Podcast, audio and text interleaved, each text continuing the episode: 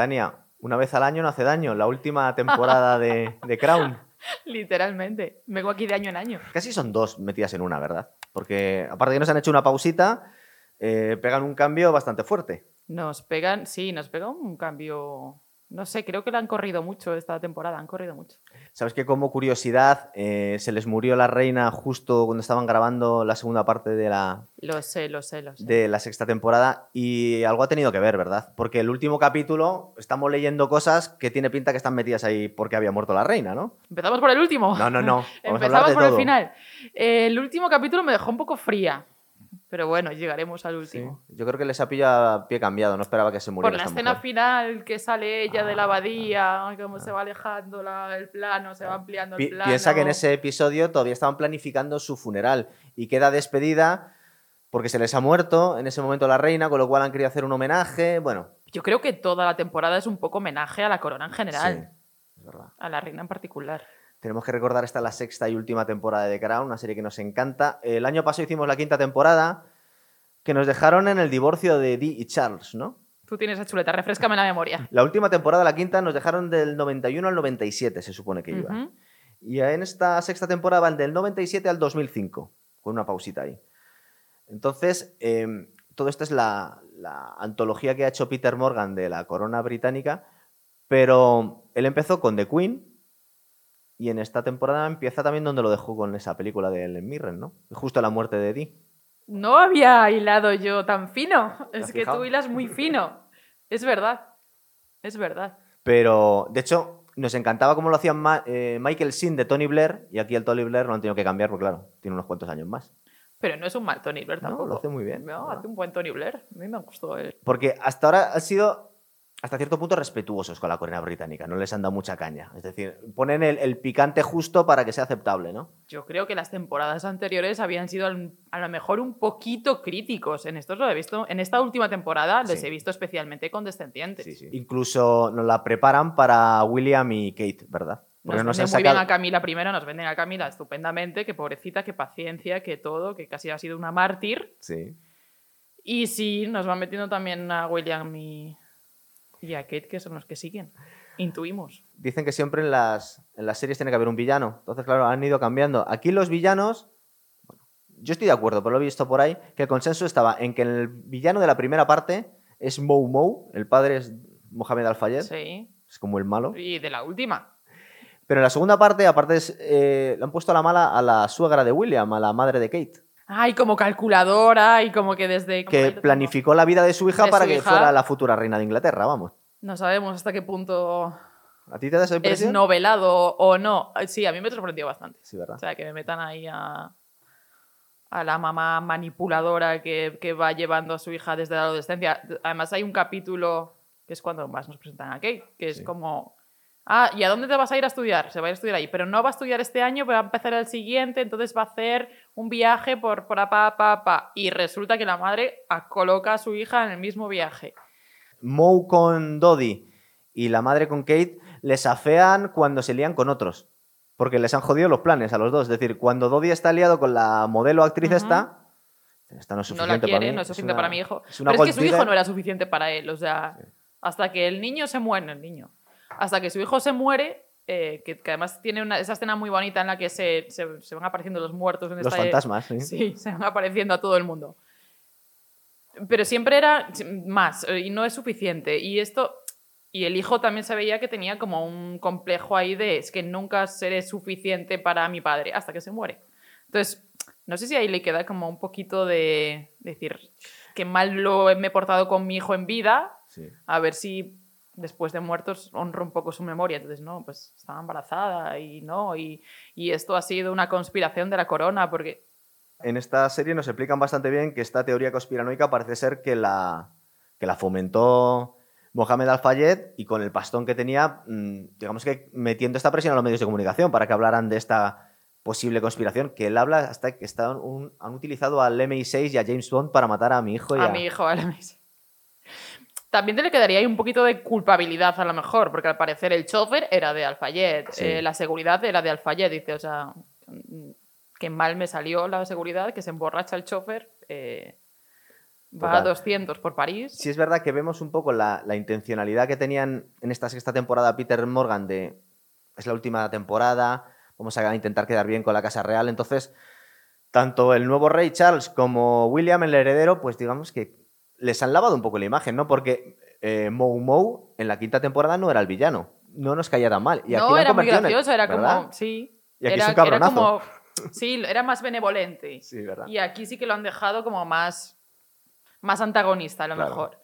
Eh, a Charles, que también las temporadas anteriores, pues desde maltratador hasta, um, bueno, adúltero, por supuesto, eh, que hacía un poco lo que daba la gana. Celoso del foco de su celoso mujer. de también. su mujer, de su madre, incluso que quería eh, darle la patada a su madre para llegar él al trono. Y en esta última temporada es casi que un angelito.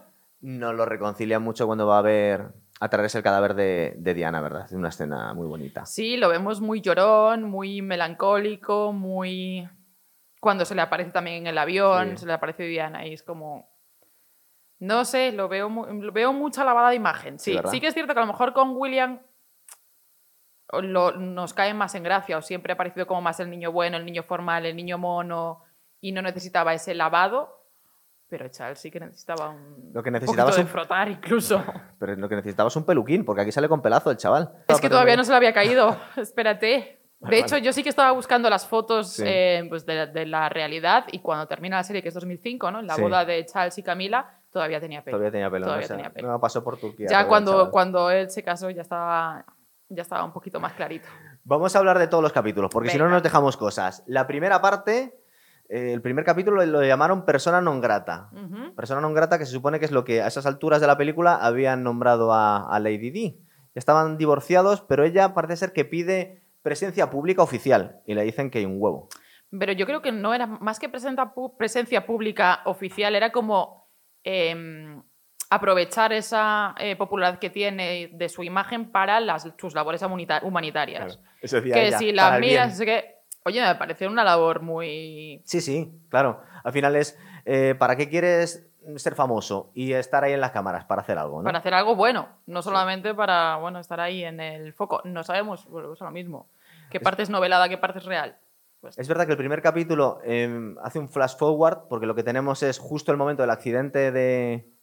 en el que mueren Dodi y Diana. sí, que, además empieza así. El Claro. señor está sacando a su perro y, es- y oye el accidente, ¿no? Y llama... Se supone que el que llamó al 112 fue un tío que estaba pasando al perro. No sabemos. Puede ser, ¿por qué no? Dicen que la intencionalidad de esto era destacar ocho semanas. Es decir, que en estas ocho semanas antes es cuando se conocen, bueno, no sé, ya se conocían de antes, pero empieza la relación Dodi y Diana. Con lo cual todo este rollo de que ya estaban comprometidos, que estaba embarazada ella, que iba a tener a- al hermano del futuro rey de Inglaterra y que va a ser musulmán, y que por eso le mataron. Pues yo creo que también, aparte que nos hablan de la, de la investigación que tuvo la policía, también es- tiene esa intención, como decir, es que esta gente solo estuvo junto Ocho semanas. ocho semanas, dos Tan meses, nada más, claro. Y pensábamos que era más, no lo sé, sí. Claro, no lo vendieron de otra forma. Es que yo el tema, ya sabes que el tema corazón yo no estoy nada puesta. Eh, sí que, y además yo era muy pequeña, Em, pero sí que a lo mejor teníamos la idea de que era una relación más larga, más consolidada y más... Por lo que nos cuenta en la serie, nos lo envenenó todo un poco Mohamed Al-Fayed, digamos que fomentando estas teorías de la conspiración, porque es que el, se supone que la intención que tenía este hombre era solicitar la nacionalidad británica. Pero con esas llevaba mm, desde la temporada 5, ¿no? Sí. Cuando compraba Harrods, eh, cuando iba a, los, a Ascot, a los caballos... Se y cogía la ayuda de cámara este que le civilizaba también, ¿verdad? también. Claro, como que el señor est- estaba como ganando terreno Sí. para poder tener Y su última herramienta era casar a su hijo con la, con la famosa del momento. con la famosa del momento ex eh, componente de la familia real. Eh, recordamos que- Madre, madre del futuro rey en algún es. momento. Creo que la temporada anterior se habían, se habían conocido en una carrera de caballos y como la ve muy fastidiada esta, pues la invita a pasar las vacaciones en Saint-Tropez, me parece que es, ¿no?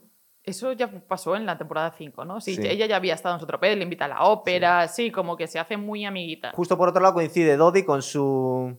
Dice que él cree que es una novia trepa, la típica famosa que quiere, le quiere por su dinero. Es que hay un punto cabe de una posibilidad. importante. cabe una posibilidad. Pero también es curioso por cuándo va a San Tropez. Y va a San Tropez cuando están preparando la fiesta de cumpleaños de Camila. El 50 cumpleaños. el eso es. 50 cumpleaños que dice, yo no quiero estar en el país cuando se haga una fiesta a la que me está sustituyendo de alguna manera. Mm. Con una vuelta de tuerca, se va a San Tropez y mm, los periodistas persiguen a esta muchacha allá por donde va. Sí. Y dice, bueno, pues hoy es la fiesta y yo también quiero tener mi protagonismo.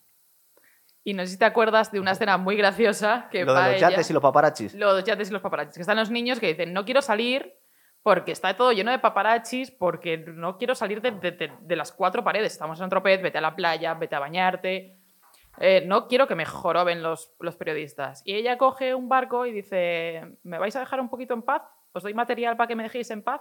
Que llegó con un bañador de leopardo, ¿no? se buscó un, bañador X y dijo, bueno, pues nada, aquí les doy el posado del verano, que es lo que acapara las portadas al día siguiente, no, la, no el cumpleaños de, de Camila. Entonces, como que un poco ella quiere conservar ese protagonismo. Ella por un lado decía, quiero proteger a mis hijos, entonces hago eso, que luego han hecho muchos famosos después de ella, en plan de, mira, posamos y nos dejáis en paz, que es como un acuerdo que llegan con los paparachis.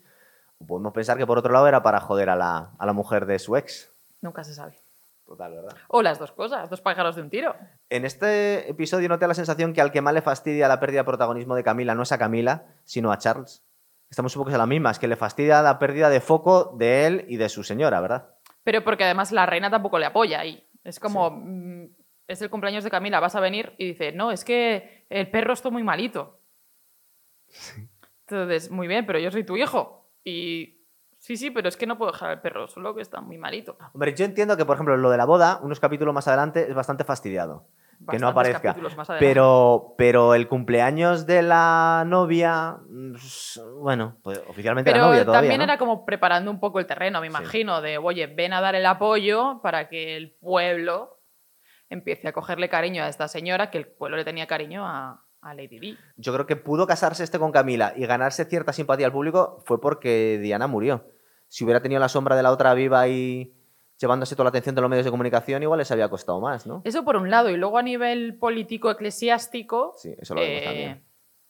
no era viable. De hecho, hace un- como una especie de consejo de obispos para ver cómo es la mejor manera de casarlo, pese a que Camila, o sea, eh, Diana ya estaba muerta, pero el, ex de Camila no. Creo que al final los chavales acaban hasta las narices y vuelven a, a Londres, pero en el último momento le comenta Dee que está muy solo, muy- está muy sola, porque recuerda que no se han liado. Él ha llegado con su chica, que la rechaza el padre, le viene a decir que mira, esta es una, es Claro, una porque el rubia padre más". le llama, el padre le llama diciendo, oye, vente a San Tropez, que, que- que ya estaba ahí como buscando Sí. el, el acercamiento. Y él está buscando la aprobación para su chica, Dodi, en ese momento. Él está buscando la aprobación de todo el mundo, pobrecito. Del papá, de la novia, de todo el mundo. Entonces dice el padre, no, vente. Y la otra se mosquea y dice, o sea, vas a estar ahí con la, como le dice, como la mujer más guapa del mundo o algo así. Sí. Dice, pues yo voy. Es que hay un punto de hipocresía. Yo voy, pero el papá la pone en otro yate. Sí, la ponen ya te como que no, no te vengas a la misma, que no se note. Que no se note mucho. Quiero que tú estés con Diana, no con, no con tu chica. Hay un punto un poco de hipocresía porque dice Mohamed Al-Fayed que esta tía le quiere por su dinero, que es evidente, Puede pero en el momento en el que le pone la pistola en el pecho al otro y le dice, mira, es que yo quiero que te líes con esta, no con esta chica, el tío no renuncia al dinero de su padre, deja a su chica, o sea, tan enamorado no estaba. Es que el amor es muy. Conveniente. es muy. ¿Cómo decirlo? Engañoso. Le vemos el tío llenándose al principio, no, está la mujer que quiero, ¿no? Es que si no te quito la pasta, bueno, pues ya no la quiero. Bueno, pues a lo mejor no la quiero tanto. Tenemos el segundo episodio que aquí vemos un poco hacer de las suyas a Mohamed Al-Fayed. Eh, se llama Dos fotografías. Parece que este tío tenía bastante eh, mano con las con los medios de comunicación, porque hace que le hagan un robado a la pareja, a las segundas vacaciones que tienen juntos, justo cuando se están besando. Es decir, que el tío lo orquesta todo, pues se supone que este beso y estas fotos que salen en, la- en los periódicos de los tabloides es culpa de, de Al-Fayed. Es que ese capítulo creo que empieza con. Con, con un paparazzi súper famoso, que es el que hace como la- fotos a las modelos, Ah, sí. ta, ta, ta. Entonces es muy reconocido por sus fotos que luego vende a la prensa. Y por el otro lado también nos presentan a un fotógrafo que es como fotógrafo de bodas, bautizos y comuniones, un señor mayor que va siguiendo a la, muy monárquico, que va siguiendo a la reina allá donde va eh, para hacerle fotos. Entonces nos ponen esa justa posición del Vale. que va haciendo la foto por la pasta, que es el que contrata eh, al Fayet, y el que cree en la causa, por así decirlo, y lo hace un poco por amor al arte. Entonces, por un lado, eh, Al-Fayed contrata al- todo por la pasta Y luego, ¿qué fotos tienen que hacer a la reina? Alguna ocasión familiar. No, no es por el cumpleaños de Camila, No, precisamente, no porque Echa no sale así. era. Pero es verdad que salen todos. Todos a por, a por la libra. Sí. Y alguien dice, tengo el adecuado. Y es justamente esta. Entonces me parece muy graciosa esa, justamente esa Sí. justa posición de el, el creer en algo o el creer en el dinero, solamente. Cuando parece que Charles se ha hecho a la idea de que ya no está con Lady Di, que encima se han separado, que luego la otra, recordad todas las temporadas que hemos visto, la cantidad de amantes que tenía, que iban saliendo en los periódicos. Y da la sensación que se van como reconciliando, que van aceptando la situación los dos y se van- llevan más o menos bien por el bien de los niños, pero siempre hay como una vuelta más que acaba tensando la, la cuestión. Entonces, creo que se cruzan Charles y Diana y parece ser que se llevan bien, que se van a ir los dos de vacaciones. Pero claro, salen los tablones esto. Eh, Y su ex dándose un morreo con el heredero de Harrods musulmán, pues como demasiado para la familia real y para este, ¿verdad? Me imagino que llega un punto y dicen, bueno, ya hemos dado por terminado esto, no hay nada más que luchar, tú tienes tu vida, yo tengo la mía, pues lo que tú dices, vamos a llevarnos bien. Creo que ahí es más fácil llevarse bien a nivel personal. Sí, pero cuando piensa que no puede pasar nada peor, Claro, siempre pasan más cosas. también hay intereses ocultos detrás, entonces no es simplemente que eh, chica conoce a chico y ya está, no pasa nada, no, es que la chica es la madre del futuro rey de Inglaterra y el chico es el hijo de un señor que quiere conseguir a toda costa la nacionalidad británica, a toda costa, a costa de dinero, sobre Sí. todo. Y como a costa de dinero no ha podido, después de haber comprado Harrods, por ejemplo, dice, bueno, pues a costa de influencias, ¿cuál es la influencia más grande a la que, o sea, es que apunta muy alto? La influencer del momento, es ¿no? la, influ- la influencer cuando, cuando ni siquiera existía ese término. Sí. La primera parte de la sexta temporada va más rápido que la otra, que aparte son más capítulos, que lo llamaron Dismo, Dismoy Moi, no, Dismoy Oui. Yo no tengo los títulos Mo- mo- sí, lo tengo apuntados. apuntado. Eh, están pasando las, las vacaciones y aquí empieza el agobio de Diana en el yate de los, de los Fayed. Recuerda que ella quiere volver a Londres porque echa de menos a sus hijos. Nos da la sensación que esto de Dodi ha sido casi un rollete, que tampoco ella, se- ella por lo menos se lo está tomando tan en serio, porque a él le está obligando su padre a que se líe con ella. O supongo que le gusta, porque la mujer está estupenda. Y él, así- para ella ha sido una cosa como pasajera, ¿no? No le da tanta importancia. Recuerda que se va a Yugoslavia a defender una campaña contra las minas antipersona, Sí. ¿no? Y, y el caso es que ella quiere volver Claro, la época de la guerra de Kosovo. eh, la guerra de Yugoslavia. La de Yugoslavia, perdón. Sí, la de Kosovo fue después. El yate está en Monte Carlo. Y antes de volver, este quiere que le hagan fotos con ella, que le siga, que empiece a aceptar un poco la gente que están juntos. Es decir, él quiere visibilizar la relación. Cuando a ella le den por un pito. A ella no le importa nada. Porque tampoco es. O nos da la impresión de que es un pasatiempo más. Es uno más. de ¿no? hecho, este es el capítulo donde le tercero. compra el anillo, ¿no? Sí. Están por Monte Carlo, que al principio están un poco relajados porque parece ser que la gente no le reconoce. Enseguida, en cuanto le reconocen, es el agobio absoluto. Y huyendo, casi como una Salen peli corriendo de la Sí. heladería. Parece que están en una peli de Jason Bourne. Se meten en una joyería. Y ella se queda mirando un anillo. Y él No, se- le dice, ¿qué te, bueno, ¿qué te gusta? Y ella, Ese. como, que quiero salir de aquí, no quiero saber nada. ¿Qué te gusta? Y dice, bueno, eso. Como, déjame en paz. decir, ¿no? Eso. Sí. Resulta que es un anillo eh, que tiene ver, algún cuéntanos. tipo de significado Sí. para, bueno, para la cultura musulmana. Y resulta que no tienen el anillo en esa joyería y dicen, no lo tenemos aquí, pero lo hay en París. Cierto. Entonces, él en el jet privado decide hacer una parada técnica en Claro, París. dice, pues me vuelvo a Londres, vale, pues mm, te vuelves a Londres, mm, pero no busques un vuelo, vamos, eh, le pido a mi papá que me mande el, el- el jet privado, pero Sí. hacemos una parada en París.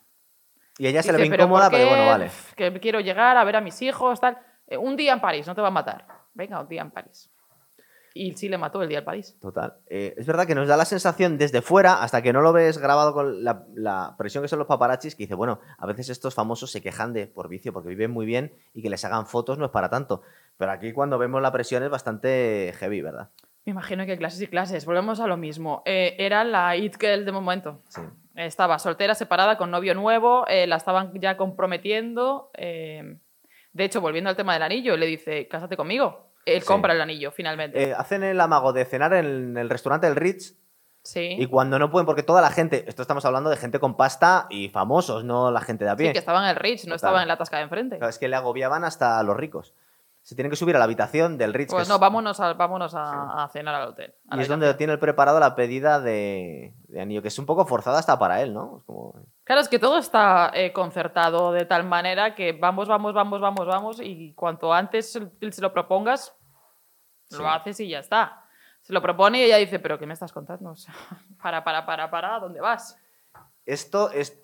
Que es cuando viene también un poco, que, que luego hay también como que profundizan un poco más en la conversación y ella se da cuenta de que Se psicoanalizan mutuamente al Mo final, Mo sí. el que está detrás de toda esa prisa y todo ese afán de, de casarse y por qué dice, pero es que no puedes vivir sometido a tu padre, llama a tu padre. Y llama a su padre y dice, Ah, no, mira, Hazte que llama. no, llama, acuérdate. lo llama y, y apaga el teléfono. Ah, sí, es verdad. O sea, es, es peor todavía. Apaga el Es teléfono y dice, no, pues ya sí, le he pedido, y me ha dicho que sí, ta, ta, ta, ta. Y apaga el teléfono de manera que no hay cómo. Que no se entere su padre, porque le tiene aterrorizado, es verdad. Claro, entonces el padre pues se queda con eso. O sea, Lo que pasa que todo esto y es... es la última conversación que tienen padre e hijo. Es verdad. Pero esto es una teoría de Peter Morgan, no sabemos realmente No, qué ocurrió ahí, claro. Estamos aquí hablando de, de lo que, de lo que nos enseña Peter Morgan. No, Entonces, no lo que pasó en No realidad. sabemos. Si le dijo que sí, si le dijo que no, si realmente, porque aquí es curioso porque le rechaza, pero están en buen término. Eh, al final están como que casi siguen juntos, aunque le ha dicho que no, ¿verdad? Porque están... Ha sido, ha sido un rechazo súper amigable. Pero es lo que hablábamos al principio. Es un poco mm, la historia más favorable para la corona. Sí. Han elegido dos villanos y el resto de la gente quedan Un lavado de cara. ¿verdad? Quedan todos muy bien. Quedan Porque muy hasta. Dodi, que podía haber quedado, que, que cabronazo este, que la ha manipulado, la ha llevado donde no quería, la está forzando casi.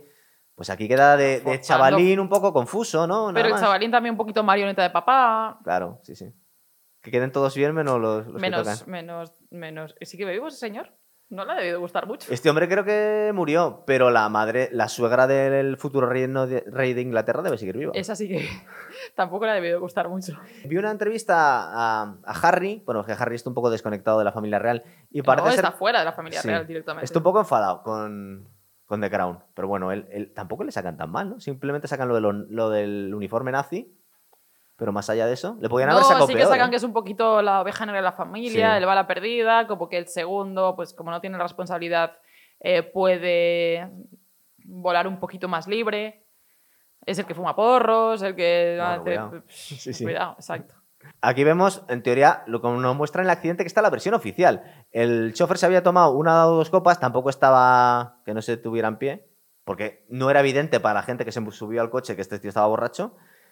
Y en un momento de calentón en el que están hasta las narices de los paparazzi, pues le mete un acelerón al coche, ¿verdad? Es lo que vemos. Claro, vemos que es que en teoría ellos no iban a salir del hotel, iban a pasar la noche en el hotel. Y de un momento dado dice, le dice Diana, no, pues prefiero dormir en tu apartamento. Y dice, bueno, venga, vámonos al apartamento. Entonces cuando llama el chofer, que estaba en el bar ahí, con, bueno, Sí. se ve que dos, tres copitas tenía por ahí, Ya. que se han dado cuenta o no, pues yo qué sé, en el momento de estrés, pues no te paras. A ver, échame el aliento. Es verdad que no han sido especialmente morbosos, porque se contó que los paparazzis hasta cierto punto crearon el accidente, hombre, le metieron mucha presión a esta gente, pero luego cuando el coche estaba estrellado y ellos estaban agonizando, nadie les intentó ayudar, sino que les mataron a fotos. Y eso, que lo podían haber sacado de alguna forma para, para hacer quedar de lo como los malos de la película, los paparazzis, se lo han ahorrado. Es decir, en ese sentido han sido bastante respetuosos. Pero no puedes apuntar a la prensa, que te puede venir rebotada. Porque esto parece ser que está confirmado, que los paparazzis les hacían foto mientras estos estaban muriéndose con el coche estrellado. Creo que no, hay, no había cámaras en los No había cámaras, pero no hemos visto esas fotos. Entonces, pues, lo que nos cuentan. El cuarto episodio, que es el último de la primera parte de la, de la última temporada de la serie, que le llamaron Aftermath, que es el que ocurre después, que este capítulo en concreto es lo que nos contaron en, las- en la peli- primera película de Peter Morgan, en The Queen, que es lo que ocurre justo después del, de la muerte Del de Lady Di. ¿verdad? Sí. Está muy guay el paralelismo entre Alfayette, que va a ver a su hijo, y Charles, que va a recoger los restos de, de su mujer. Es verdad que nos humanizan muchísimo a Charles porque se le ve realmente jodido, ¿verdad? Hasta un poco Además que demasiado. tenían como un poco de esperanza, ¿no? Porque creo que si uno, si bien Dodi murió casi al instante, eh, a Diana llegaron a, llegó a entrar en quirófano, Sí, llegaron, llegaron a operarla, ta, ta, ta. Entonces, como por un lado tenía la esperanza de que, oye, a lo mejor está malita, pero no tanto. Eh, después no quieren, creo que hay un tema ahí que la reina no quiere ir a buscar el cuerpo. No, de hecho, no quería que mandaran el, el avión oficial. Ajá. Y empezó. y Porque que- ya no era claro, parte de la Creo familia que la respuesta que dice Charles es: ¿y qué quiere? ¿Que vuelva en un, en un avión de Harrods? Sí, literal. que es la madre del futuro rey y tu Sí. nieto va a volver en un avión de Harrods. Sí, esa es buena. Y sí va él. Entendemos que en, en avión oficial a, a recogerla y, y- y a llorar. Y sí Pero que es un capítulo muy bonito porque luego vemos reconciliarse tanto al padre como a- con el hijo como al ex marido con su mujer, ¿verdad? Cuando están hablando con los fantasmas, casi. No, es que hablo con los fantasmas. eh, Diana se le aparece primero a Charles en el, en el avión, de, vuelta. Iba en la bodega y subió. Sí. Y, Y, luego es- la reina también. Pero es muy, muy curioso el, lo que ella les dice, que primero a Charles le viene a decir, sin mí todo te resultará más fácil, Sí. como, sí, es cierto. Y a la reina luego le dice, ya tienes, o sea, como, ya has conseguido lo que querías, que era quitarme del medio y que no molestase más. Mm. Pues bueno, se supone que ellos vienen a hablar con, con el fantasma y le dicen que no, que realmente no querían eso. Hombre, si todo fuese como vemos en la serie, Charles sí quería a Diana. Porque el tío lo pasa muy mal realmente cuando. ¿No? Eh, Están, nos están haciendo una lavada de, de cara de todo el mundo. Sí. Porque a Charles en, la- en- en las anteriores temporadas Era nos bastante más cabrón que en esta. Nos lo dejaban sí. como un auténtico cabronazo. Sí. Y ahora de repente es un angelito. Aparte, hay que hablar del papelón que hace Dominic West. Lo siento. Dale, dale. Lo siento. Es verdad que siempre lo ha hecho muy bien, pero como aquí encima es majísimo, Charles, ¿verdad? Claro, es que todavía lo queremos que más. Le queremos un montón. Todavía lo queremos. Yo ya lo quiero mucho, pero es que todavía lo queremos más. Eh, de todas formas, Peter Morgan ha cambiado un poco la versión de lo ocurrido, porque mm, recuerda que en The Queen, en la primera, el que salva la monarquía, porque aquí lo que pasa es que se crea un, un- un estado de ánimo de la gente de- del Reino Unido que le está cogiendo muchísima manía a la reina porque se ha metido en Balmoral, no dice nada, cuando la- toda la gente está do- súper dolida por la muerte de Diana, tiene escondidos a sus hijos, y fue Tony Blair el que la convenció de que saliera de ahí y que fuera a ver las flores y que diera un discurso. Aquí no nos lo cuentan así. Aquí eh, Un poco sí. un poco, pero le quita mucha importancia al papel de Tony Blair y es casi Philip y Charles el que la convencen porque están viendo la tele y dicen, mira, es que el pueblo la quería muchísimo. Claro, porque ella no quería hacer un funeral de Estado, era como que no quería hacer, quería hacer una misa y como Sí. un servicio normalito y ya está, sin ningún tipo de mención. Además que lo dice así como, Sí, sí, no quiero ningún tipo de mención a esto. Y, y- y el- y la gente le pide otra cosa, o sea, sus súbditos, que no dejan de ser súbditos, le dice otra cosa. Eh, no recuerdo. Es, Más que, es que yo creo que ahora se me están digamos, sí. cruzando La- The Queen con The Crown. Claro. Sí, pero yo creo que también entra ahí Tony Blair a decirle. Sí, ¿o no? entra, pero, eh, Pero en, no se ve en tan The Queen la lo hace todo él, la convence, ella no Vale. quería. Y aquí es más toda la familia del entorno y ella llega a la conclusión un poco por ella misma en esta serie. Se nos están mezclando las cosas. Él, a Ellen Mirren casi la tenía que, que sacar a patadas del, Al del balcón. palacio. Sí. Una vez más, al fin- en Dos esta- versiones de la es misma verdad que en esta temporada, que encima, si no se había muerto ya, si iba a morir ya la reina Isabel, pues la querían dejar. Pues esto es un homenaje a todo su reinado. Claro, entonces, pues a lo mejor la quisieron perdonar de este fallo que tuvo, que casi pierde el favor totalmente del- del pueblo británico por no es que salir. ahí sí que tuvo. Además, creo es en este capítulo también cuando nos dicen que, que la corona está teniendo unos índices de popularidad muy bajos. Sí, más adelante lo vamos a ver, porque aquí esto es justo cuando, si te acuerdas de la peli, justo cuando llega Tony Blair al poder, casi se encuentra la muerte de Diana en el momento. Luego va a tener un momento de popularidad muy alta Tony Blair con, consiguiendo que Estados Unidos apoye eh, la intervención en Yugoslavia. La reina se pone celosa, pero luego cuando se mete la guerra de Irak y se va a la mierda todo, Se, Se baja hunde. también, sí. y ella Se con su experiencia, que ya tiene unos cuantos primer- primeros ministros, dice que yo sé que estos como suben, bajan. O sea, pasa con todos, 50 claro. años. Sí. Si hasta Churchill, que ganó la Segunda Guerra Mundial, se tuvo que ir porque perdió las elecciones, este Tony Blair es un. ¿Qué me estás contando? Total. La segunda parte, el quinto episodio, se lo llamaron Willsmanía. Ah, vale. Es Cuando, cuando, empieza toda la fiebre con William. De alguna manera es el pobrecito, ¿no? Pobrecito, el niño huérfano, que fíjate, además que el niño es mono, el niño es. Sobre todo las a adolescentes, su ¿no? madre. Que querían casarse con él para ser la futura claro, le llegaban cartas y cartas y cartas. Aquí vemos. Nos lo presentan y nos lo venden. Sí, nos lo están vendiendo mucho. Es Mucho. verdad que aquí tiene, parece ser que tiene un conflicto con su padre porque él le acusa casi de haber matado a su madre por haber... Es decir, él cree, bueno, él lo vende así, que como no le hizo mucho caso a Diana, pues ella se acabó divorciando por haberle puesto los cuernos con Camila, que de alguna forma él ha organizado todo esto, que es todo culpa de Charles. Recuerda que es un poco lo que le echan cara encima a su hijo. Supongo que cuando eres un adolescente, te acaba de morir tu madre, tienes Sí. que echarle culpas a. Y a tu, padre, donde y tu padre que está con otra, pues era bastante Claro, fácil. y ¿no? además, como que ella, de- el de- ellos decían que, pues, que mamá seguía enamorada de ti y tú no le hacías ni caso, y entonces, pues bueno. Diana iba más detrás de Charles que Charles de Diana, ¿verdad? Aunque luego al final hubiese muchos cuernos por encima, pero... Pero acuérdate del primer, de la primera. ¿Cuál fue la temporada donde nos presentan a Diana? Sí, que cuando- estaba patinando, que Sí, sí, Charles no. estaba con la hermana Sí, y la otra dijo, no, no era inocente que-". para nada. O sea, Primero le quita la novia al- a su eh, hermana. Era una trepa también, cierto. Inocencia, inocencia, creo que la justa. Sí.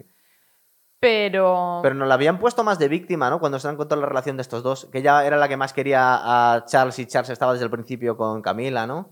pues es un poco el relato oficial, claro. eso sí. Sí. era, sí creemos que era así. Sí, sí. Entonces es lo que le acusa a su hijo al otro.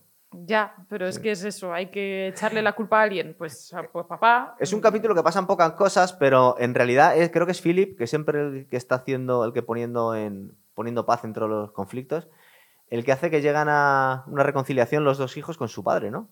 Que se pone ahí con los dos, hablando con William y con Harry. No, no, no creéis todo. aquí un conflicto cuando no es necesario, ¿no? Sí. Sí, pero Philip también tiene sus sombritas. Sí. O sea, también es es- bien calculador. Es curioso que es uno de los mayores defensores de la, istra- de la intransigencia de, de la monarquía, pero en el último, eh, creo que en el último episodio es el que viene a decir que somos una raza que se está acabando y que en realidad no tiene sentido para el público, pero no tiene esto ya sentido ni para nosotros. Lo dice él. Sí, es como este no tiene un, gra- un gran recorrido. Ha tenido Sí. mucho recorrido, pero cada vez le queda menos. Él viene a decir, es que estoy hasta los huevos hasta yo, de nosotros. No, y además que él estuvo siempre muy quemado, porque era el segundón, el que no tenía ningún tipo de competencia de nada, Sí. el que era como el apoyo de y nada más. O sea, eso también nos lo han contado durante toda la. de- Sí, durante toda se, la va serie. volviendo, se van volviendo más lúcidos todos. En esta temporada son todos súper sabios. Quedan todos muy bien. Les han quitado muchos de sus defectos, de sus... Porque hasta este Philip había tenido sus líos con otras, ¿verdad? Claro, Sí. o de eso nos vendían también, Sí. eso se vislumbraba. El sexto capítulo es- lo llamaron Ruritania y este capítulo es básicamente de política. A mí me mola mucho porque es un cambio de... Es, esta es la de la encuesta de popularidad. Sí, Sí. esta es la encuesta de popularidad. Aquí eh, Tony Blair consigue mm, pinchar a Bill Clinton para que intervenga en la guerra de Yugoslavia porque Europa no tenía ejército para poder parar esa guerra. Y el tío gana una popularidad brutal, porque se ve cómo ha movido sus influencias y los, los hilos para que ocurra eso. Y se pone muy celosa la reina. ¿no? Y en contraste, en la misma encuesta o en una encuesta Sí. con muy poco tiempo, eh, la monarquía está en sus horas más bajas. Ha muerto Diana. eh, Esta no quedó sabe- insensible, ¿no? Sí, total. Entonces es como ahí el. También lo- no- nos enfrentan la, la muy buena popularidad de uno con. Creo que tiene un sueño la reina en el que sale la coronación de Tony Blair. Ah, claro, la porque, corona, ¿verdad? porque vienen las portadas de todos los periódicos del mundo, es eh, King Blair. Entonces Sí. la otra dice, como que King Blair? Perdón. Es curioso que a estas alturas me la mujer debía tener aquí 70 y muchos años, le entren celos después de la cantidad de primeros ministros que ha tenido la, la tía, pero le, le- parece ser que, le- que se llevó muy mal con Tony Blair. ¿eh? Dicen que es su menos preferido de todos los primeros ministros. Como decía en algún capítulo también decía William, él nunca nos habla de, de sus favoritos, ni de lo bien ni de lo mal, ¿no? Sí. Pues no puede, no debe. Eh, lo que pasa es que tiene un, yo que sé, un gesto de humildad. La reina va y le pregunta a Tony Blair qué harías tú si estuvieras en mi posición para ganar popularidad. Y la otra le viene con un, Con un dossier completo, de recortes. en plan, eh, el jardinero de los bonsáis. Sí. El, el- Cuidador de pavos. no. Sí, sí, sabes de los pavos. Tienen un secretario personal que simplemente asiste a todos los nacimientos reales. Cosas así. Lo que pasa es que la serie nos lo cuentan de forma muy guay y al final nos dan muchísima penita toda esta gente tan entregada a estas cosas tan desagradecidas y al final creas un vínculo emocional que te, te daría mucha pena que acabaran con estas tradiciones, tal y como nos lo cuentan en la serie, sí, ¿no? claro, pero es que es como ella lo vende, porque no Sí. quiere prescindir de ninguna de esas tradiciones. Dice, no, pues que me viene muy bien, porque es que fíjate, si lo quito de aquí se perdería un oficio. ¿Y cómo vamos a perder un oficio con tantos años de antigüedad? Y como que se lo lleva mucho al lado sentimental. Sí. También es verdad que ella dice, dice, vale, si yo estoy a favor de reducir gastos, pero ¿dónde ponemos la línea? Porque si empezamos a quitar cosas superfluas, el primero que se tiene que ir soy yo a mi casa, claro. Entonces dices, todo es ceremonial aquí en la familia real, en realidad. Claro, es que lleva como un aura de misterio, lujo y pompa que Sí. si le quitas. Claro, si, le si te pasas, Bueno, pues es un mortal más. imprescindible no hay nada. Es un mortal más, ni siquiera yo. Lo que queda muy guay es la venganza, la- bueno, la venganza, que tiene un- el karma, se venga de Tony Blair porque va a una reunión que solía ir la reina, que creo que es de feministas tradicionales, Ah. no sé qué leches, a dar un discurso y bueno, hace un ridículo espantoso. y no ¿verdad? le sale nada bien. No. El séptimo capítulo lo llamaron Alma Mater, que aquí nos empiezan a contar ya la historia de Katie y de William. Van haciendo distintos saltos, es que tienen que contar muchas cosas al final de la temporada. Es que se les acumuló ahí el tema. aquí, supongo que esto es inventado. En el año 96 tuvieron un pequeño encuentro fortuito, Dee y William, con Kate y su madre, que le fueron a pedir un autógrafo, ¿verdad? Como que fue casual, estaba por la calle y. ¡Uy, mira, mira, mira! Ve. Y supongo nos dicen que en ese momento Kate se, Se queda enamoró de este prendada. chico, claro. y sí. empieza a recortar fotos y haciéndose sus pósteres y sus carpetas, como hacíamos todas con 15 años. Sí.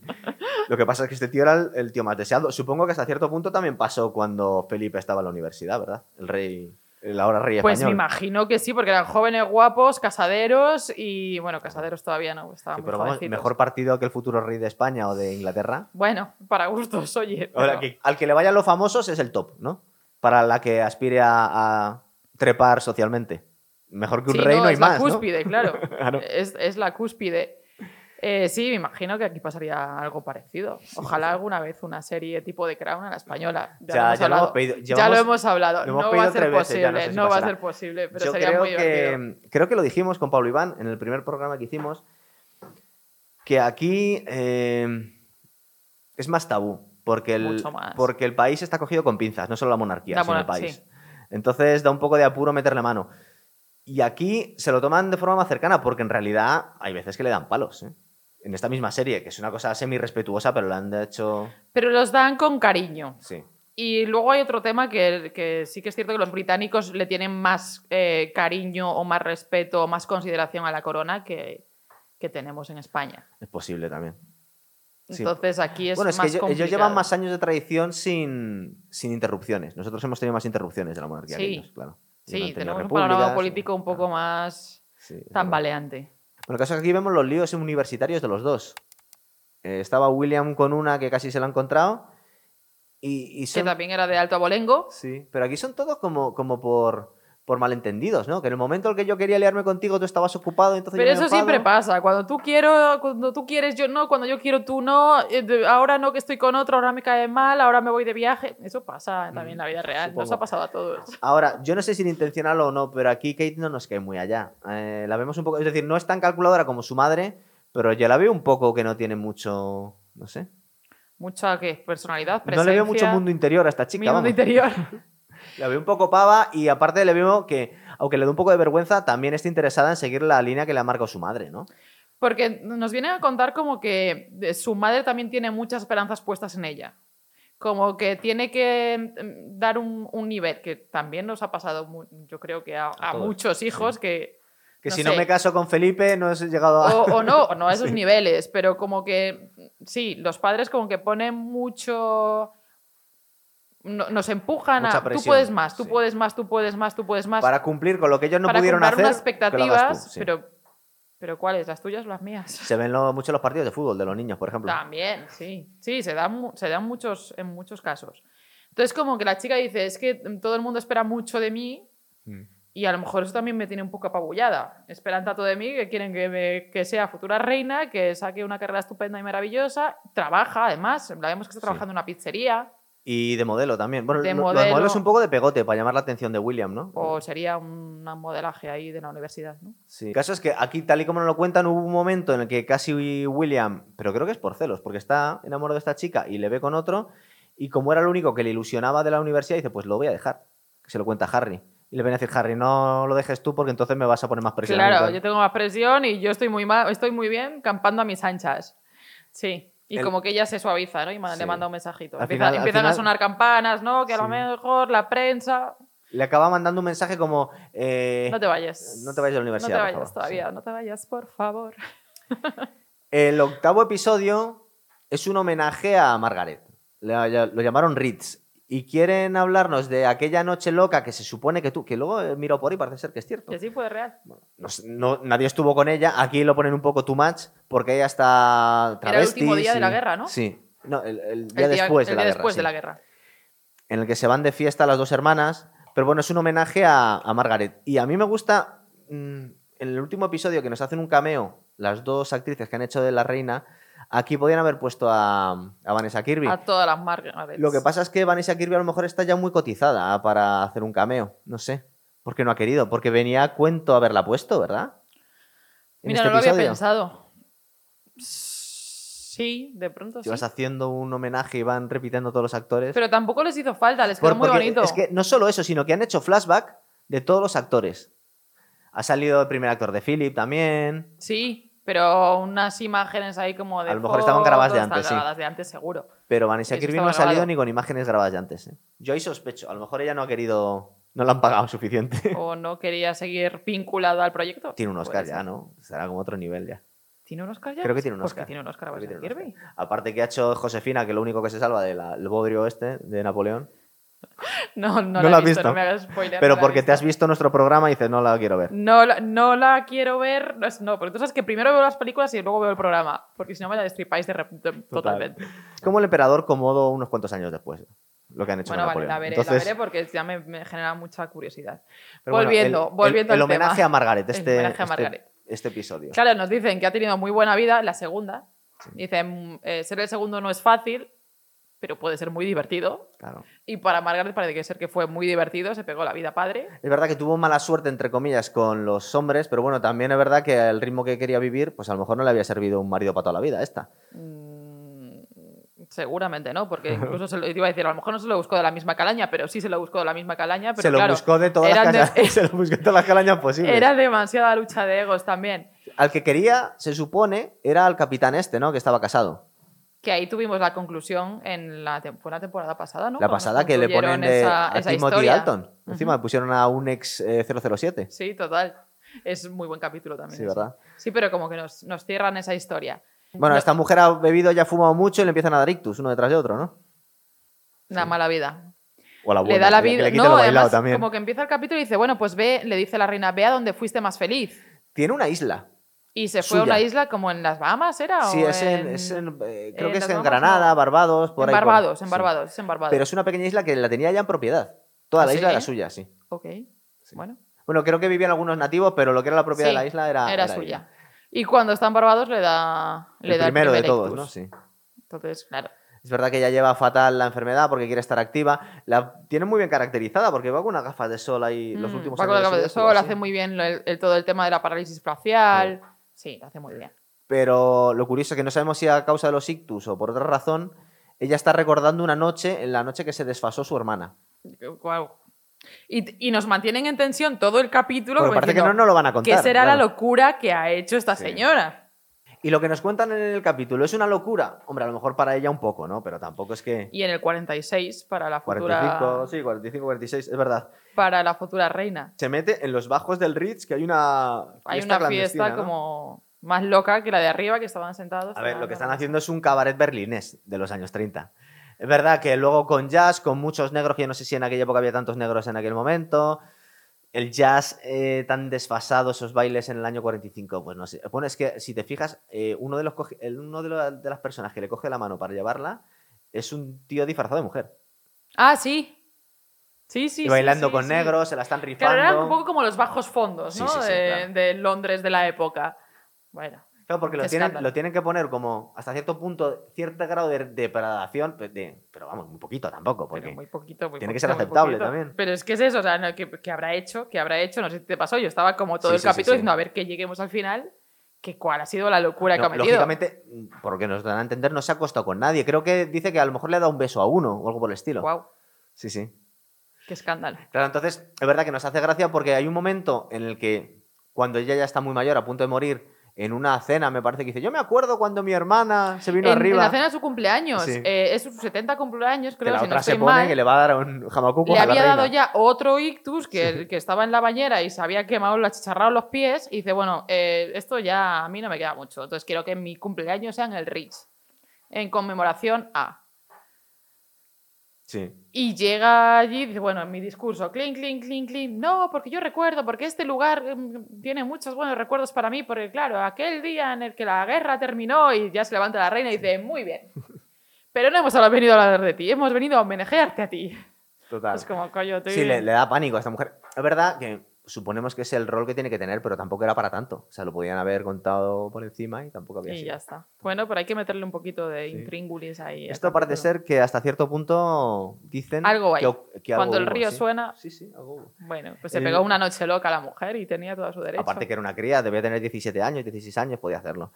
El noveno episodio, penúltimo, lo llamaron Hope Street y aquí nos hablan de la teoría de conspiración que siempre ha ido unida a la, a la figura de, de Lady Di. Eh, creo que deben ser unos años después en lo que Alfayet, pues tirando Creo los que es como dos años después, sí, ¿no? Que es como que se retoma. empieza a fomentar la teoría de que la han matado. Es cuando dice el MI6-007 y todo el cuento, porque estaba embarazada y estaba... ¿Recuerdas que hubo De hecho, se reabre la investigación. No, no, se reabre momento. y aparte de forma oficial muy exhaustiva, se empiezan a poner todos nerviosos, aunque suponemos que son inocentes, pero porque lo que quería el- la policía es dejar clarísimo que no había ocurrido nada. Entonces hace una investigación seria, no hacen una tontería. Y la corona quiere dar carpeta- carpetazo al asunto ya y que no me sigan sacando fantasmas, literalmente, de, Sí, que salen unos cuantos. de la ¿Tú te acuerdas? Creo que hay un episodio cuando iba a escribir el primer libro Di o algo por el estilo, que coge un coche y se le van los frenos. Hace unas temporadas ya. Que hay un momento que se pone muy nerviosa porque está conduciendo para ir a ver a su Ah, hermano sí. o para ir a ver un periodista sí, sí, sí. y casi se mete un leñazo porque le fallan porque los no le fallan los- Y pensaba que se le habrían cortado el... Claro. Y aquí se lo recuerdan a Charles. Dice, es que hubo una vez en la que tu mujer acusó a alguien de intentar matarla. Intentar matarla. Sí. Que el tío se queda a cuadro y dice, de verdad. ¿Qué me estáis contando? También nos cuentan como que les está creando un, poco, un poquito de ansiedad a los chavales. Claro, porque va la policía a hablar con ellos, chavales que están como intentando superar el, el trauma todavía de haber perdido a tu madre, pues tan chiquitos. Eh, salir un poco del foco y que de repente digas, no, es que tu madre estaba embarazada, no, es que tu madre tal. Se iba a que casar madre con este, sí. Se iba a casar con este Que señor. aparte lo que nos cuentan es que les caía bastante mal. Le veían bastante... Lo veían como Mindundi, ¿no? Lo veían Sí. como sosito. Aparte que ya habrán visto unos cuantos novios de su madre y dice, "Bueno, pues, pues uno más, ¿no? O no, no, sí, quién sabe. sé. O no, no es suficiente para mamá.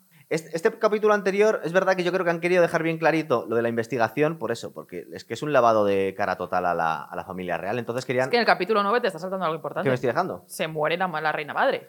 Ah, yo es que no le he dado mucha importancia nunca a esta señora, pero bueno, es ¿Por qué verdad. no? Si Que se lo muy- avisan a. supuestamente era muy se, se lo, se lo se lo cuentan a William mientras se están rollando con Kate en un. Exacto, pub. cuando dicen, bueno, ya vamos a dejar de hacerte tonterías, ¿no? Porque a mí me molas y yo te molo a ti. Con lo cual, venga. Sí, Y ahí le interrumpe el, el, el, el escolta, ¿no? el escolta y dice, tenemos un... ¿Cómo era?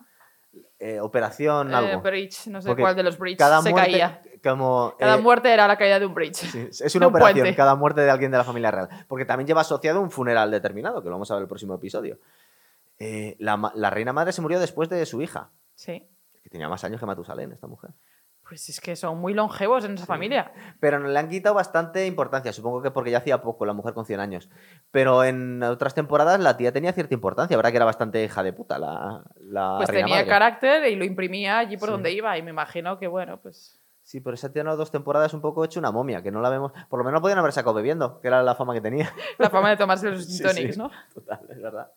Bueno, el décimo episodio, que es el último, último. meten todo, meten desde la planificación de, de los funerales De London Bridge. hasta el uniforme nazi de Harry. No viene todo aquí. Sí, es que nos hacen ahí, como que nos meten todo en una coctelera, agita y sirve. Creo que este episodio es doble, ¿eh? Creo que dura como una película. Dura, no, dura una hora doce minutos. Es un poco más que los otros. sí, Eh, sí, como 20 minutos más. Cada funeral tenía es el 80 cumpleaños de la reina. Entonces dicen, bueno, ya es un momento para ir planificando tu funeral. Es una cosa un poco mórbida, bueno, no sé. Bueno, pero Sí. Luego le tiene cuenta a unos Philip, rituales. Es verdad que le cuenta a Philip que él- la suya la había planificado hace un Sí, montón pero de si tiempo. yo, mira, aquí tienes el mío, saca como el libro gordo de Petete, de aquí tienes. Es que la verdad es que es algo- tú no vas a estar, te da lo mismo. Es, puede ser hasta divertido. Dice, "Bu- bu- Quiero aquí trapecistas, lo que tú quieras. Pues no, no sé si divertido es la palabra, pero curioso cuanto Curioso, menos. claro. Si tú ya no vas a estar, ¿qué más te da? Sí, pero no- nadie quiere como premonizar su muerte de alguna manera. Es como que, bueno, estoy planeando mi muerte. Entonces, Ella pide. eh, va de retro. Satanás. Sí, es verdad que, que ella pide un funeral de 20 minutos en Escocia y que se olvide la gente Ajá. rápido. Dice que no, no, Y otra idea, no puede ser así. O sea. Tenemos también ahí en medio la fiesta de disfraces de. Supongo que porque estaba en esa época y había que hablarlo, porque era importante. en la fiesta de disfraces en la que Harry, pues siendo un poco imprudente, se que a lo disfraza. mejor fue un poco el principio de la caída en desgracia de este muchacho. Bueno, y Megan también, ¿no?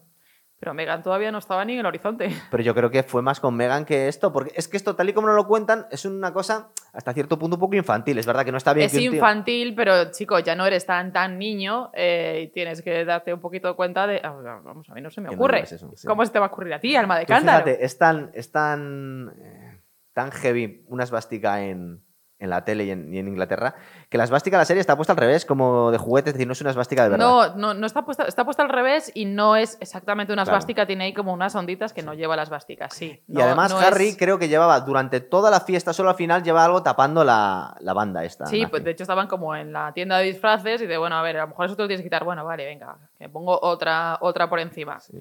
Entró en calor el muchacho, se olvidó que tenía ahí una banderita y dijo, bueno, bueno. Y le hizo la foto a alguien de la fiesta, además, con el móvil fiesta, claro. arcaico. Pero También es muy divertido de ese capítulo que hay uno que se disfraza de la reina. eso te iba a decir, digo que tampoco son tan, eh, son bastante irreverentes, porque uno iba, "Pues, mira, voy de tu madre. ah, Exacto, gracioso". voy de tu abuela. Sí, sí, De tu abuela. es verdad. Voy disfrazada de tu abuela. Y se pone a Y no cantar pasa y todo. nada, es vale, verdad. no pasa nada. Lo que pasa es que cuando ya están eh, aquí, se nos mezcla. Termina el episodio con la boda de Charles y Camila. Tienen aquí un conflicto con la iglesia de Inglaterra, que dicen que no quieren que se casen. eh, eh, bueno, sí, les dejan casarse por la iglesia, pero como penitencia tienen que casarse por lo civil antes. No, es como que primero que pidan perdón públicamente Sí. por sus pecados Que es casándose en un juzgado. eh, y luego que se casen por lo civilmente Sí. Y que bueno, que luego la iglesia bendice la unión. O sea, como que no pueden hacer la ceremonia de matrimonio tal cual como para que sea un poco más... Y la reina, como cabeza de la iglesia, ni siquiera va a la ceremonia, va después. Exacto. Sí. Pero bueno, luego da un discurso, igual que el discurso que da después de la muerte de Diana queda bastante chulo, o sea, se ve que, bueno, por lo menos queda bien. También el que hace con Camila, ¿no? La, habla bien de ella aquí en el Además es gracioso y es polémico porque están todos diciendo, pues va a abdicar, va a abdicar y entonces el regalo de boda va a ser que ustedes van a ser los próximos reyes. Y, y todos están como en esa, en esa historia. Eso yo he investigado un poco y parece ser que sí, que un era poco de la. China, me imagino. No tenía pinta de que Me lo imagino, pero le dan como más vuelta porque ya llevan como sus tarjetitas Sí. y están todos ahí expectantes a ver Sí, qué como no dice. lee una tarjeta, creen que justo en esa tarjeta venía Exacto, se ¿no? salta una tarjeta y dice, uy, se ha saltado una tarjeta. Y lo que Sí, cuenta son un montón de chistes eh, sobre ella misma, sobre su hijo. Esta está sobre- graciosa, ¿verdad? Sí, es Sí. gra- es un discurso gracioso. Pero ese discurso sería el real. Eso no creo que se lo hayan inventado. No sabemos, ¿no? Bueno, habla bien de, de Camila y cuando. Y esto es lo que parece ser. A nosotros nos da la sensación que es el pegote que han puesto porque había muerto la reina. Al final, lo que pretendía terminar el, el del 2005. Parece que nos están haciendo un flash forward hacia el 2022, cuando muere ella, porque cuando se queda sola tiene una visión de su propio ataúd, está hablando con Philip. Primero aparece Olivia Coleman, ¿no? Sí. Eh, luego aparece Es que tiene como, Claire Foy. como el bueno y el malo. Uno le está diciendo que abdique y otro que no. Eh. Coleman le dice, ya has tenido bastante, eh, déjalo, eh, que pase el siguiente, descansa, te vas por ahí. Y aparece Ah, aparte es Claire. Foy y le dice, pero ¿cómo se te ocurre? Tú has nacido para esto y te empieza, termina lo que empezaste. Además es que mm, creo que en un momento a Olivia Colman le dice, bueno, es que ha habido precedentes, hay algunas reinas que han abdicado. Y dice, En "Sí, pero eso- Europa. sí, pero eso son monarquías de mierda. Sí, como que las monarquías, el resto de las monarquías europeas son, no tienen nada que ver con la británica. Aquí no abdica ni Dios. Sí. Sí. Pero eh, yo iba más al discurso que sobre todo le da le- lo que le dice Philip al final, que le viene a decir, es que esto no lo entiende nadie de fuera, ya somos una especie en extinción, que no lo entienden fuera, pero es que ya no lo entendemos ni nosotros. El, el sistema lo llaman ellos, ¿no? Como que empieza a tener un poco de sentido, porque al final, o sea, es un cargo eh, heredado. eh, por ahí decían, por obra y gracia, ¿no? O sea, que por eso es también un poco jefe de la iglesia, porque es como por eh, Sí, gracia claro. divina. Es que tienes que estar por derecho divino, si no Bla, bla, nadie bla, dice claro. por qué está por encima de los Entonces, demás. claro, llega un punto en que, que- que no, tiene, no tiene sentido Sí. en- de alguna manera. Es una figura, pero se quedan en- la figura. Suponemos que tiene sentido si llevan muchos años, eh, tiene, pero vamos a una cuestión histórica, pero una vez que llegan los nuevos, en este momento ya no tienen ningún sentido, es lo que nos vienen a no son tan comentar. aceptados socialmente, es al final mm, lo ven como un, un coste demasiado alto para un país, porque al final todo eso que hablábamos de el, el que está asistiendo a los partos reales, el que está el jardinero de bonsáis y el no sé qué de pavos. El de pavos reales todo también. esto lo hay que Sí. pagar, señores. Entonces, ¿me compensa? ¿Le compensa a un país realmente? Esa es otra, otra discusión. Pero ti- sale muy caro. Sí, supongo que sale caro. claro. Y luego hacer una monarquía low cost tampoco tiene mucho, mucho sentido, porque si la haces, la haces bien. si no, son tonterías. Si no, claro, para Claro, hacerla lo es el mismo capítulo, ¿vale? ¿Hasta dónde resto entonces eh, beneficios o exclusividades o... No vivimos o en el palacio, pompa. vivimos en un piso. ¿Qué quieres? Claro. Claro, Si le quitas un poco la mística a todo esto. Eh, pues es verdad que esta temporada A mí me ha gustado, pero como han querido meter tantas cosas y han sido tan poco polémicos, A mí me ha dejado un poco fría. a lo mejor sí. ha sido un poco tal. A mí me ha dejado un poco fría, me ha, me ha parecido que se querían congraciar un poco con todo el mundo. Yo creo que les ha pesado que se les haya muerto la reina a la mitad de la grabación, ¿eh? Que le han querido hacer un homenaje porque la última imagen, la que sale ya sola, Sí, eh, andando hacia la la, de puerta de, Westminster. los cielos, casi. Ver, sí, pero lo veo muy políticamente correcto. Sí, demasiado, Y ¿verdad? estamos un poquito hartos de, de- de toda esta sociedad políticamente correcta que tenemos en la que nadie puede sacar los pies del plato. No, no era, no era el tono Cuando de las no han otras sido temporadas. siempre así, porque sí que ha habido algunas temporadas que, oye, no es que les metieran caña, pero Sí, alguna pullita o algún sí, pinchacito sí se llevaban. Aquí en han esta sido. no. Por eso te decía que se han buscado dos malos para, para cerrarlo todo, absolutamente todos son buena- muy buena gente, menos Mohamed Al-Fayed, que no era la imagen que nos habían dado de él en las anteriores temporadas, y la madre de Kate, que no sabemos si esta mujer realmente era tan trepa o porque le, ha- le han cubierto de gloria la tía. Tú imagínate No toda lo la gente. sé, no creo que, esté, que pueda estar muy contenta esa señora, ¿no? Imagínate. Wow. Yo he escuchado que Harry está muy cabreado y eso que no han contado sus historias con Meghan. Simplemente, pues lo que cuentan de Ha- a Harry no le ponen demasiado mal, ¿no? No, lo ponen como un poquito vividor, simpático, Sí, gracioso. tiene peor fama de cómo sale en la serie el tío. Es que lo, creo que todo, como que lo gordo, gordo, gordo, gordo llegó después de, De claro. de 2005, que es cuando termina la serie. Mira, eh, teníamos quinielas hace un año justo de en qué punto iba a terminar la serie. Que decíamos, la muerte de Diana, pues sí, pero un poco más. Decíamos, en la muerte de la reina madre, decías tú, pero es que tampoco tiene tanta no, relevancia. Importancia, eso es. Eh, pues ha terminado en la boda de, De Camila. de Camila y Charles. Sí. Nos podían haber metido la boda de William, pero claro, desde la boda. Son seis años más. Claro, y no han pasado muchas y cosas no en medio, gran claro. cosa. Se dice. Porque creo por- que todavía no había aparecido eh, Megan, ¿no?